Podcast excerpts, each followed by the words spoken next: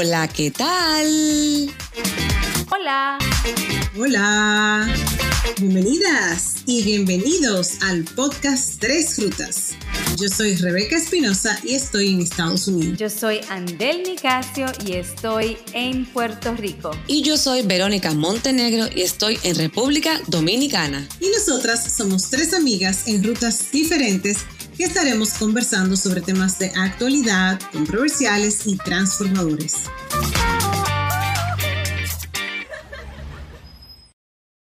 Alcanzar un balance en nuestras rutas de vida es esencial para poder activar nuestra productividad, creatividad y desarrollar nuestro potencial al máximo. Chicas, díganme cómo ustedes empiezan este año a planificar o a desarrollar su balance personal en su ruta de vida. Yo por lo menos tengo algunas cositas que siento como que tomando en cuenta las reflexiones que hemos hecho del 2022, eso también a mí me ayudó a tomar en cuenta ciertas áreas de mi vida que yo siento que me nutren, que nutren mi ser, mi felicidad, me hacen sentir como plena, contenta y como que no hice un esfuerzo consciente. Y ahora como el 2023, mientras estamos que, todavía como en, en, esta mecánica o en este proceso, en este proceso realmente de evaluar y planificar el 2023, como que quiero hacer ese esfuerzo consciente de que tengo que agregar cosas que le den más balance, más equilibrio a mi vida.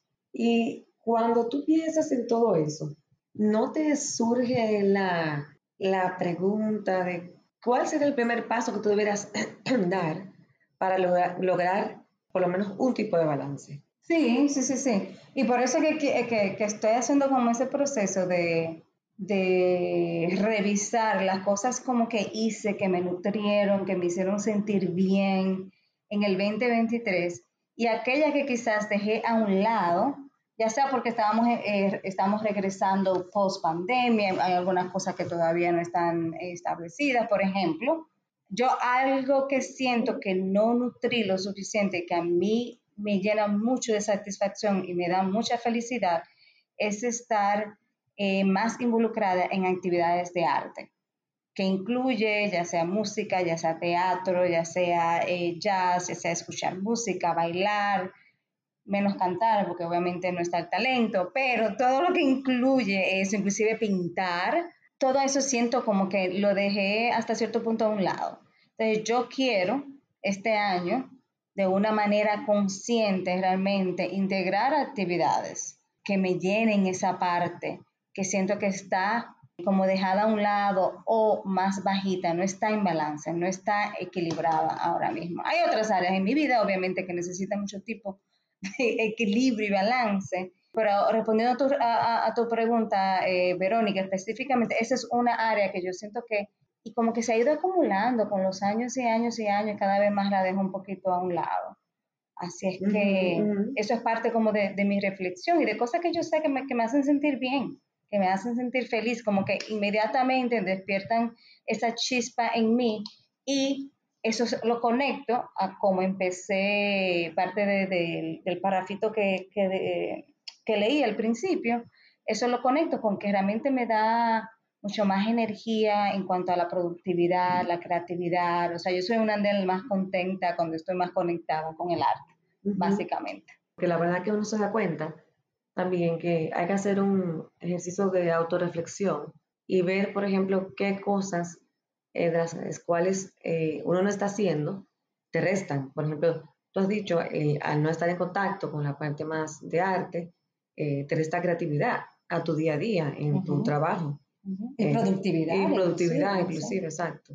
Muy importante.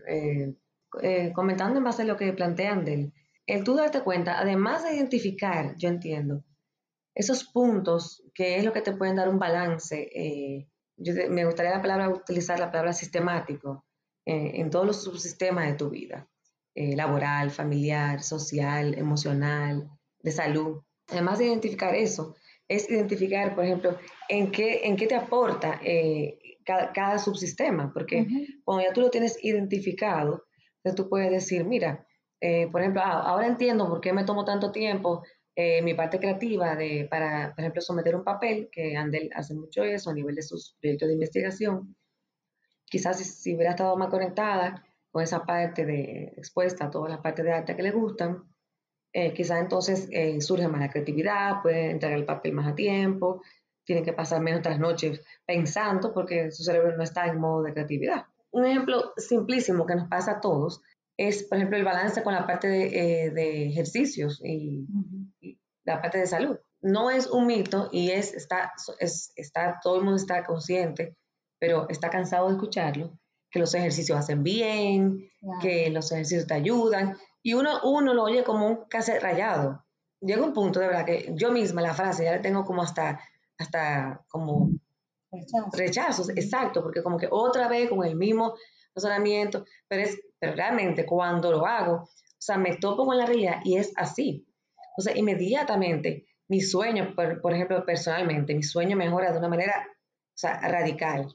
Mi, y mi energía, mi nivel de energía aumenta muchísimo cuando yo empiezo a hacer eh, ejercicio. Yo voy por la línea de lo que tú estabas planteando, porque cuando escuché a Andel hablar de que su conexión con el arte la ayuda a tener balance, precisamente una de las cosas que a mí me ha ayudado a tener balance es tener conexión con la salud. Y cuando hablo de la salud, hablo también de la, tanto de la física como de la mental. Alimentarme bien, eh, hacer ejercicios, buscar ayuda a nivel ecológica cuando sea necesario. O sea, eso es lo que a mí me da balance. Y eso es lo que me ayuda a precisamente todo lo que ustedes decían. A ser más productiva, a ser más creativa, etcétera, etcétera creo que este año lo voy a continuar con más conciencia aún. Porque obviamente me doy cuenta cada vez más de que me funciona. De que soy como decían de él ahorita, oye, ella es más feliz cuando se conecta con el arte. Pues yo me siento más feliz cuando siento que le estoy dando buena comida a mi cuerpo, cuando llego del gimnasio.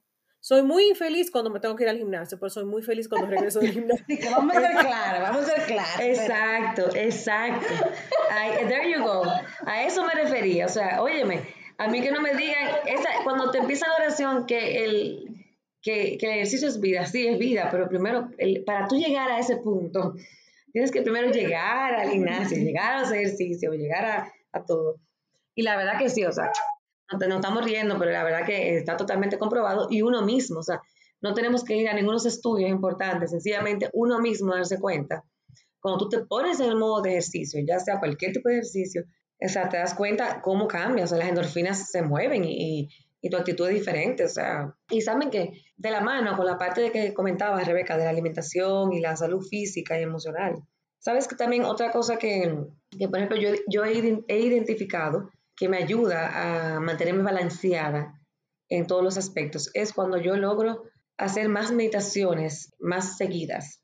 A veces uno se vuelve, porque tú sabes que el día a día, que, y se deja, eh, y al final te pueden pasar semanas sin, sin hacer ese tipo de cosas. Y a veces yo antes entendía que tenía que hacer una meditación larga y profunda para llegar al punto de lo que es la meditación y sus beneficios. Y a veces hasta con seis o ocho minutos es más que suficiente. Ese momento de meditación y oración, y oración es cualquiera, cualquier estilo que uno practique. Eh, yo en tal caso practico ambos. Eh, y me doy cuenta, increíble cómo tu día cambia. O sea, es una cosa como que tú le entregas el día al creador, al universo, tú le entregas el día a, a esa fuerza tan, tan importante que está ahí arriba. Y como cuando tú haces ese ejercicio conscientemente de déjame tomarme ocho minutos, dedicarme en, conscientemente a quitar mis pensamientos o a dar gracias o a meditar en, en, mi respiración, depende que, porque yo lo voy variando, porque a mí me gusta mucho, no me gusta la monotomía, entonces me gusta variar. A veces inclusive hasta con una canción, eh, cristiana, yo, yo medito. Yo pongo, elijo dos canciones y ya con eso yo empiezo mi día. Y obviamente, o sea, volviendo al tema de, de cómo estar en balance, uno se da cuenta de que, o sea, cómo aporta eso. Sin embargo, ustedes saben que a veces me gusta irme un poquito más allá. Y yo me pregunto, ¿Qué será lo que nos pasa a nosotros los seres humanos? Que a pesar de que estamos muy conscientes de lo que nos hace bien, muchas veces caemos en la trampa de no hacerlo. ¿Qué nos pasa en ese sentido y cómo podemos solucionarlo? Yo diría que es que no se pone como una prioridad. Nosotras hablábamos hace unos episodios atrás del tema de la agenda y aunque lo decíamos tal vez de una manera graciosa, a mí particularmente me funciona mucho el establecer las cosas que voy a hacer. Y por ejemplo, aunque suene gracioso lo que yo decía ahorita al gimnasio, yo establezco cada semana el día que yo voy a ir y yo lo escribo como un compromiso. Entonces, ya ese día yo no asumo otro compromiso porque yo digo, no, ese tiempo es para esto. Entonces, lo que yo hago es no procrastinar. Yo digo, no, no, no, no, yo no voy a hacer tal o cual actividad porque ya yo anoté en mi agenda esto. Y el anotarlo me da como una sensación de compromiso de esa semana, de planificación, de prioridades que yo creo que yo creo que eso para lograr el balance tenemos que tener nuestras prioridades. Por ejemplo, en el caso de Andel, que ella decía del arte, si ella encuentra un, un evento vinculado a lo que a ella le gusta, que lo anote en su agenda y diga, ese día yo voy a ir a ese lugar y no posponerlo. Ese día está destinado a esa actividad. Y yo creo que eso es lo que nos pasa. Queremos como que hacer muchas cosas, sin embargo no le damos prioridad a lo que realmente nos hace más felices, a lo que nos da más balance, a lo que nos da más bienestar sí, es verdad, me, eh, buen, buen punto, Rebeca. Voy a tomarlo en consideración para, para, para, algunas cosas, sobre todo para el ejercicio, porque yo no lo pongo como una prioridad, a pesar de que sabemos todos los beneficios que trae. Entonces, a veces, obviamente, como no está apuntado en mi agenda, como no tengo como más, a excepción de mi clase de yoga, que sí, que esas son seguros, pero hay otros días de ejercicio que yo también tengo planificado y que, o sea, yo a cada rato hago trampa y, y no lo hago, tú sabes, o sea, porque como ya fui a yoga, como no, no estaba apuntado. Claro. Tú dices, ah, no, yo lo hago cuando llegue del trabajo, pero no está en tu mente de esa semana, de ese día. Eh, por ejemplo, además de yo escribirlo, a mí me funciona que yo ese día, cuando me levanto y veo la agenda, oh, hoy toca gimnasio, dejo la ropa afuera. O sea, y si no me la llevo al trabajo, o sea, ya yo sé que ese día no es negociable, ¿te entiendes? Claro. O sea, una, es como actividades pocas que se pueden, o sea, cositas pequeñas que se pueden hacer, pero que te van a llegar, llevar a largo plazo a lograr eso que tú quieres, ese balance. Claro, claro, claro. Principalmente si esa es la mesa, la meta definitiva. En el caso mío, y volviendo de nuevo al ejemplo del arte, es que ha estado tan a un lado en mi vida y por eso es que, me siento que, concha, le tengo que rescatarlo porque me siento ya casi como un vacío. Eh, y es el hecho de que como yo soy muy enfocada en ciertas actividades, ustedes saben, yo no veo noticias, yo no televisión, yo veo Netflix, pero a mí la información, a menos de que yo la busque, nunca me entero. O sea, yo no me entero, a mí tiene que haber una pancarta, o sea, frente a mí, yo manejando, porque inclusive manejando la vi y, y no le presté atención. Entonces yo tengo que hacer realmente un esfuerzo aún más consciente de, ok, Andel quiere esto, entonces yo tengo que salir a buscarlo, entonces después ponerlo en agenda, entonces hacer ese proceso de preparación y demás. Que nada, no sé si todo el mundo se identifica, pero yo estoy en ese proceso de que tengo que hacer un poquito más allá. Y mira, la otra parte que, que yo quiero crear o que creo que me va a traer más balance en mi vida y lo conecto con lo que Verónica estaba mencionando acerca de de mindfulness, de la práctica de yoga y todos esos momentos como especiales y, espirituales, hago conexión con uno de nuestros episodios que tuvimos hace, uh, es el episodio 27 para los que quieran ir allá y es la conversación que tuvimos con Leonela acerca de conversaciones desde el corazón. Y yo recuerdo que al final, bueno, sí, al final, ya yo lo dije que era al final, para que no vayan al final y punto, pero bueno, escúchenlo, está divino. Eh, una de las reflexiones que yo hice para mí personalmente fue, y que ella me recordó, y es el que todos los momentos son espirituales en nuestras vidas.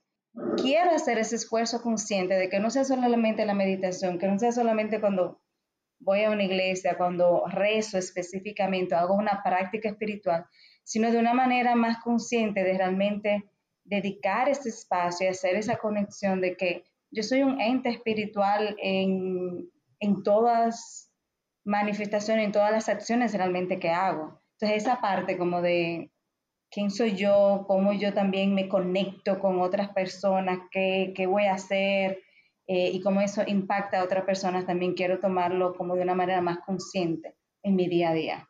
So, vamos a ver cómo, ya, veremos cómo va eso. Muy bueno, muy bueno. Qué, qué bueno que te acordaste de, de, ese día de reflexión, porque la verdad que también es también eh, algo que aporta mucho al, al, balance. Y sí, a eso eh, mando lo que Rebeca dijo, quizás entonces algunas cosas que yo pueda hacer. Yo misma reflexionando y, y, que yo le diría a una persona si me dice eso, por ejemplo, a mí me dice, ok, bueno, pues entonces vamos a agregarle un poquito de estructura. ¿Qué otras cosas te van a conectar a ti eh, en tu espiritualidad, en cualquiera de las prácticas que tú decidas eh, llevar a cabo, por ejemplo? Entonces ya esa parte sería, tú sabes, quizás un poquito de la agenda, quizás un poquito de, puede ser mindfulness, cualquier otra actividades específicas, pero que estén dentro de conscientemente de esa planificación y que no me pasen tres, seis meses sin, sin hacer esa conexión. Sí, escuchándola a ustedes hablar, me llega a la mente las frases que usualmente como que utilizamos, que para lograr el balance tenemos que pasar balance. Exacto. Ay, sí.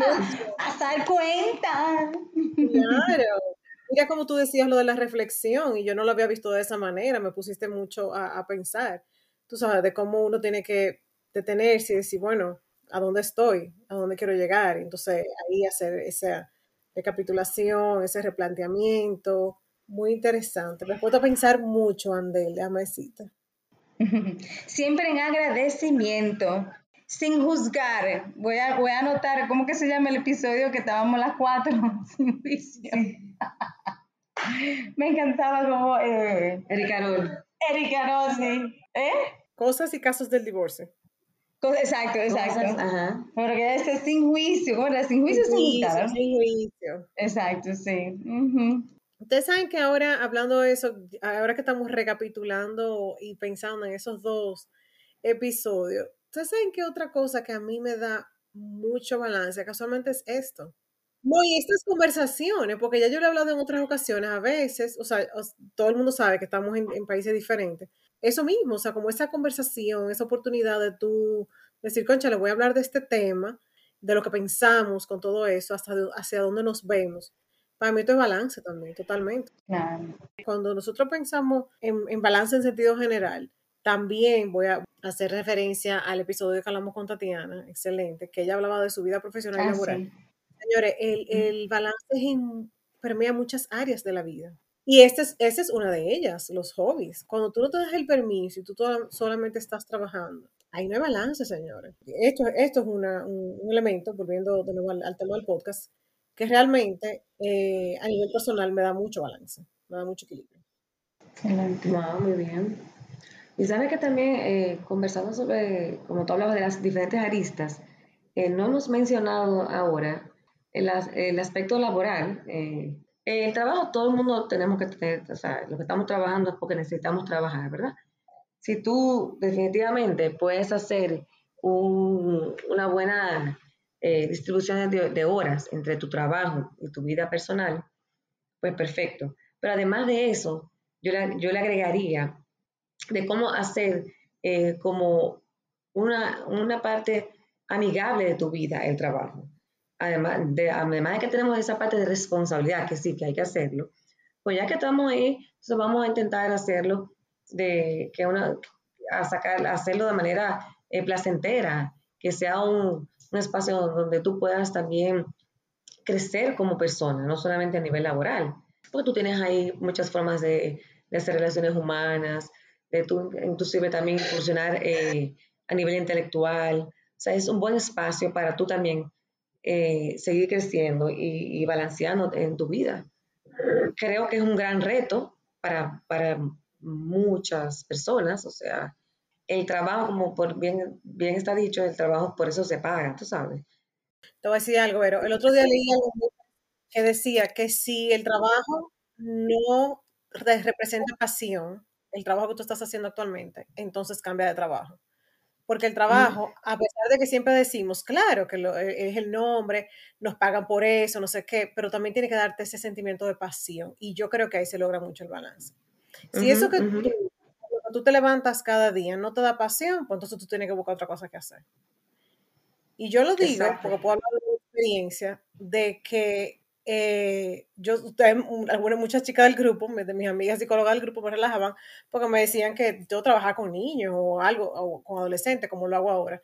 A mí me encanta. O sea, yo llegar a un aula es una cosa que a mí me da pasión de verdad.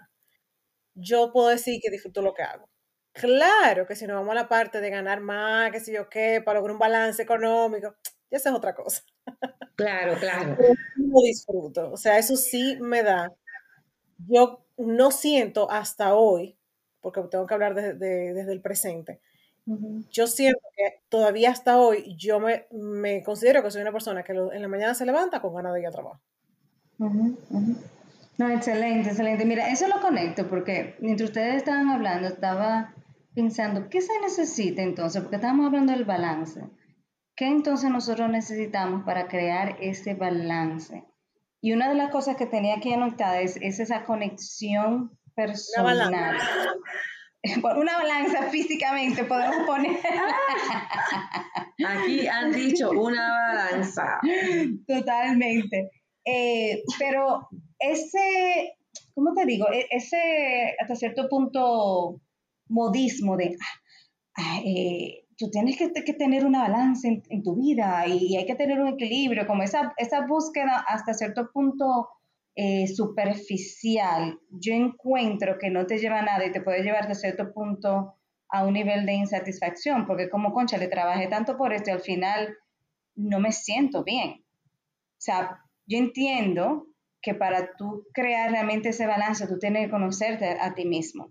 Y ese balance tiene que estar, ser individualizado para usted, como estábamos hablando eh, inicialmente, o sea, el balance inclusive laboral puede que para una persona sea un 60% y el 40% personal o viceversa, pero ese, esa receta específica para crear ese balance tiene mucho que ver con qué tanto usted se conoce a sí mismo.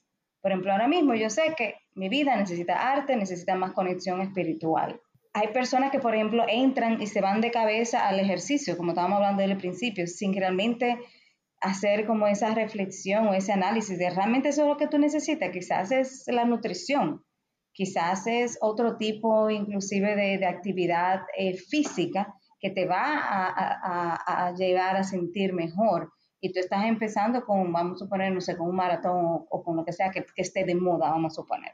Ese trabajo personal tiene que pasar antes de realmente uno llegar a entender cómo va a alcanzar ese balance. Totalmente de acuerdo. Y sabes que también me viene a la cabeza, me surge eh, el concepto que hemos conversado anteriormente sobre la resiliencia, que para tú poder, eh, después que tú tienes identificado y que conoces exactamente qué es lo que te da un mayor balance en tu vida, también saber que hay veces que hay que hacer uso de esa capacidad de de asumir los errores y levantarse. Y uno se cae, se levanta.